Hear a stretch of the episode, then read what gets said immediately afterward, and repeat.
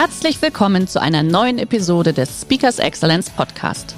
Der heutige Podcast wurde im Rahmen eines unserer Live-Events aufgezeichnet. Hier ein Tipp zum Beginn der heutigen Folge. Schau doch gerne mal auf unserer Excellence Academy vorbei. Hier findest du rund um die Uhr eine große Auswahl an exklusiven Online-Videokursen von hochkarätigen Speakern. Den Link dazu findest du in der Beschreibung. Jetzt aber viel Spaß beim Anhören. Ehrlich, Digitalisierung ist ja so ein spannendes Thema, aber ich will Ihnen heute etwas zur Digitalisierung mitgeben, was ich vielen Unternehmen mitgebe, die ich berate, aber vor allem auch etwas, was sie selbst für sich ab sofort nutzen können. Denn was ist denn Digitalisierung eigentlich? Digitalisierung. Meine Frage, die ich immer stelle, tanzen irgendwann Roboter? Können wir uns mal anschauen. Ist das schön? Wohl nicht. Nie war der Mensch so wichtig wie heute, sage ich immer. Digitalisierung können wir so oder so verwenden. Ich sage jetzt hier einen, einen Spruch. Ich denke, Digitalisierung sorgt dafür, dass wir als Menschen unsere Fähigkeiten erst vollends entfalten können. Das ist vielleicht provokant. Wir werden uns gar nicht so sehr verändern.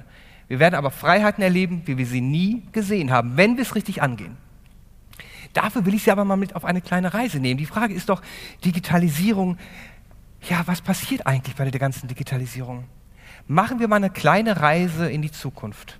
Nicht so in, in 50 Jahren, sondern vielleicht in ein paar Jahren. Was passiert? Sie wachen morgens auf. Ihre App hat Sie geweckt, natürlich, das kennen wir schon. Kaffee ist schon bereit, nehmen den Kaffee. Und Sie überlegen, ob Sie ins Büro fahren wollen. Ist Ihnen ja überlassen. Können Sie frei entscheiden flexible Arbeitsplätze. Ihre App prognostiziert, welche Kollegen mit höherer Wahrscheinlichkeit da sein werden, auch im Büro. Vielleicht wollen Sie die mal wieder treffen, auch mal ganz nett mit denen zu plaudern.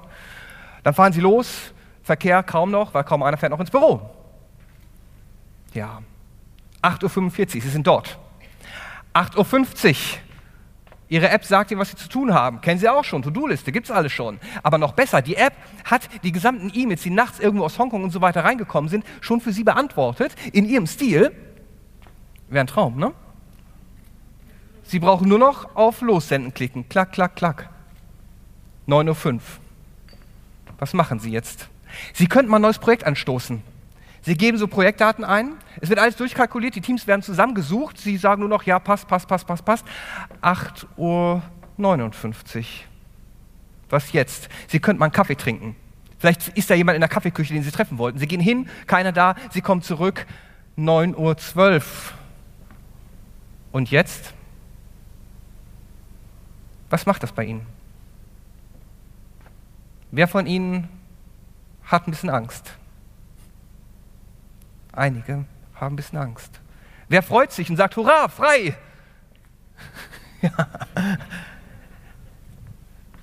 Und wer sagt, hurra, endlich startet der Tag? Das ist digitalisierte Denkweise. Wieso? Wissen Sie, dass die meiste Arbeit, die wir eigentlich tun, Computer besser machen können? Routine, abarbeiten, Dinge vergleichen. Aber das, was wir Menschen wirklich gut können, das kann Computer nicht so schnell ersetzen. Ich unterrichte ja an mehreren Hochschulen. In der International School of Management, einige Studenten sind auch hier, ähm, die nie bei mir eine Vorlesung gehabt haben, ähm, weil ich in München unterrichte. Sonst wären sie nicht gekommen. Aber na ganz ehrlich, Ganz ehrlich, ich frage mich jedes Mal, warum kommen die Studenten überhaupt noch? Das ist eine Herausforderung, die wir haben. Wir können das online machen. Sie können sich das Video auch online anschauen. Warum kommen Sie eigentlich überhaupt? Weil Sie nicht unbedingt mich sehen wollen, aber weil Sie mit Leuten reden möchten, weil Sie jemanden live sehen möchten. Und das ist eine Herausforderung für Professoren und Dozenten. Die langweilen die Studenten zu Tode. Und dann wundert man sich, dass die meisten gar nicht kommen. Da kommt keiner. Wer ist pflichtvergessen? Die Studenten. Nein, die Dozenten und die Professoren sind pflichtvergessen, weil die nämlich vergessen, dass wir doch so den Leuten einen Mehrwert mitgeben wollen und sollen, dass sie gerne kommen. Diesen Mehrwert vergessen wir.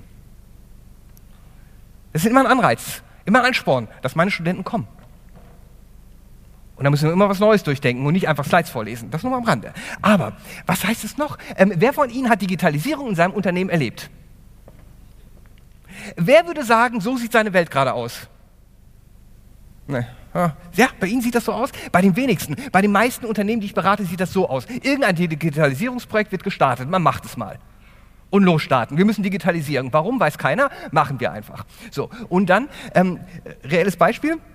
Ein Unternehmen in Frankfurt, weltweites Unternehmen, agieren die mit 3000 Mitarbeitern die haben drei Jahre lang die Digitalisierung geplant. Alle Leute waren irgendwie mehr oder weniger involviert, hatten oft keine wirkliche Lust, fühlten sich übergangen, hatten Angst, haben das so halbherzig gemacht. Dann haben sie sich eingeführt im Januar. Kein Witz, die können bis heute keine Rechnung bezahlen.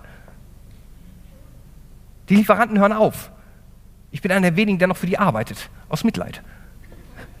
das, war, das muss ich mir vorstellen. Digitalisierung hat oft mit Chaos zu tun. Woran liegt das? Das hängt damit zusammen, wir haben vorhin über Angst gehört.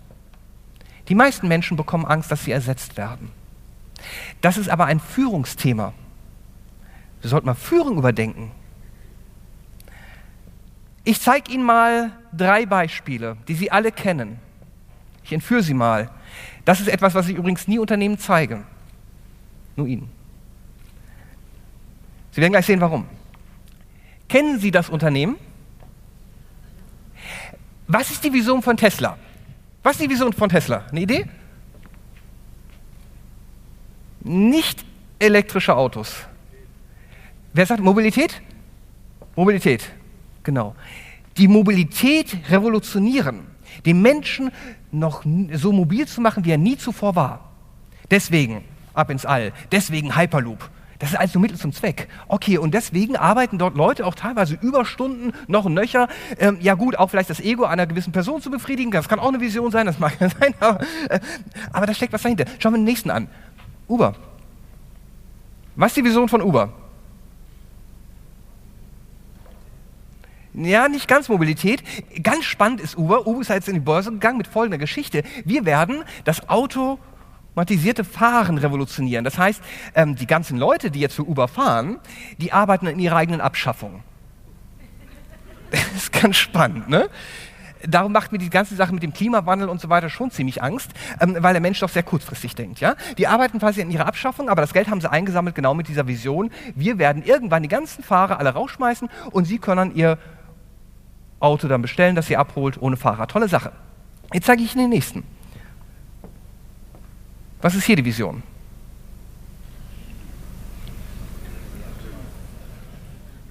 Ex-Kunde von mir. Kein Witz. Wissen Sie, was die Vision ist? Kennen Sie den Slogan von Volkswagen? Das Auto. Das Auto. Gehen Sie mal auf die Seite. Das Auto. Entschuldigen Sie mal bitte. Kein Wunder, dass man dann irgendwann anfängt, so einen Unsinn zu machen leidenschaftsloser geht es da wohl nicht mehr. Die hatten Fahrvergnügen gehabt. Wissen Sie, in den 90er Jahren, die Leute, die ein bisschen länger jung sind, die wissen das noch so, 90er Jahre Fahrvergnügen. Ey, das war ein Reißer. Das hat jetzt der Wettbewerb dann irgendwann geklaut, ne, Freude am Fahren. Aber das Auto, deren Vision ist es tatsächlich, so viele Autos zu verkaufen wie nie zuvor. Das motiviert mich nicht, einen Volkswagen zu kaufen. Und die Mitarbeiter, die sind auch mäßig motiviert. Denn die wissen, ich arbeite ganz, ganz viel, damit ganz viele Leute als Auto kaufen, damit ganz viele Leute mehr Geld verdienen, nur ich nicht, dumm gelaufen. Dann lieber so, so, so, eine Vision von Uber, wo die Leute sich selber abschaffen, aber die glauben wenigstens an etwas. Das ist auch eine schöne Sache. So. Jetzt gehen, gehen, wir mal einen Schritt weiter. Ähm, wissen Sie, was die Vision von Unternehmern ist, mit denen ich spreche, großen Konzernen, Digitalisierung. Warum machen wir das? Ja, weil sonst äh, sind wir irgendwann weg vom Fenster. Der Wettbewerb überholt uns. Irgendeine Drei-Mann-Bude macht das besser als wir alle. Deswegen hat die Deutsche Bank vor einem Jahr entschlossen, von 54 Softwaresystemen diese auf 36 zu reduzieren. Das hat nichts mit Digitalisierung zu tun. Man macht den Leuten Angst.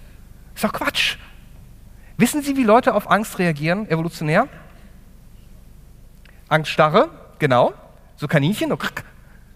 Hilft in Unternehmen, man wird übersehen, nicht gefeuert. Oder wegrennen, Flucht, genau.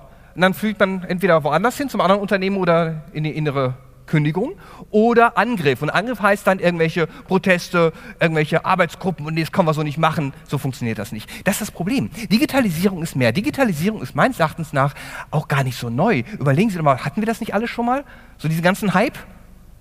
paar Jährchen zurück. Alles wird anders, alles wird besser. Ist papierlose Büro. Ne? Wissen, sollte 2000 kommen. Kommt bestimmt auch bald. Äh,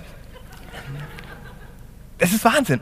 Ich meine, E-Mails, ja, wir hatten dann vorher alles auf CC, jetzt haben wir nicht mehr CC, jetzt haben wir 20 WhatsApp-Gruppen. Genau, das nervt alles. Nein, Digitalisierung ist eigentlich, was ist Digitalisierung? Die Technik, die hatten wir alle schon, ist ein bisschen jetzt neuer gemacht worden, toll, ein bisschen innovativer. Netzwerke hatten wir früher auch, jetzt haben wir WhatsApp-Gruppen, früher hatten wir Kegelclubs. Ähm, äh, äh, das ist nicht so neu. Wissen Sie, was neu ist? Neu ist, dass wir viele gesellschaftliche Strömungen haben, die jetzt aufeinanderstoßen. Schnelleres Denken, Globalisierung, schneller agieren und vor allem, ganz wichtig, Generation Y und Z. Ich weiß, viele sagen, ach, ist da wirklich auch so viel Neues dabei? Was da neu ist, ist dieses Lebensgefühl der Life, Work, nein, Work-Happiness-Balance. Glücklich sein auch dieser Planungshorizont, was ich bei vielen Studenten sehe, was ich in vielen Unternehmen sehe, die Unternehmer glauben ja, du kommst jetzt zu mir und willst die nächsten 20 Jahre hier sein. so, und das erzählt er natürlich auch. Und die äh, beim Bewerbungsgespräch, tatsächlich ist es anders der Fall, die planen auf drei Jahre. Ja, das sind so, so Beziehungen auf Zeit sind da geplant, nicht die ewige Ehe. Das heißt, wir müssen schneller reagieren. Der heutige Vortrag hat dir gefallen? Dann schau dich doch gerne auf unserem Kanal um oder sei live bei einem Forum dabei. Weitere Informationen findest du in der Beschreibung. Bis zum nächsten Mal.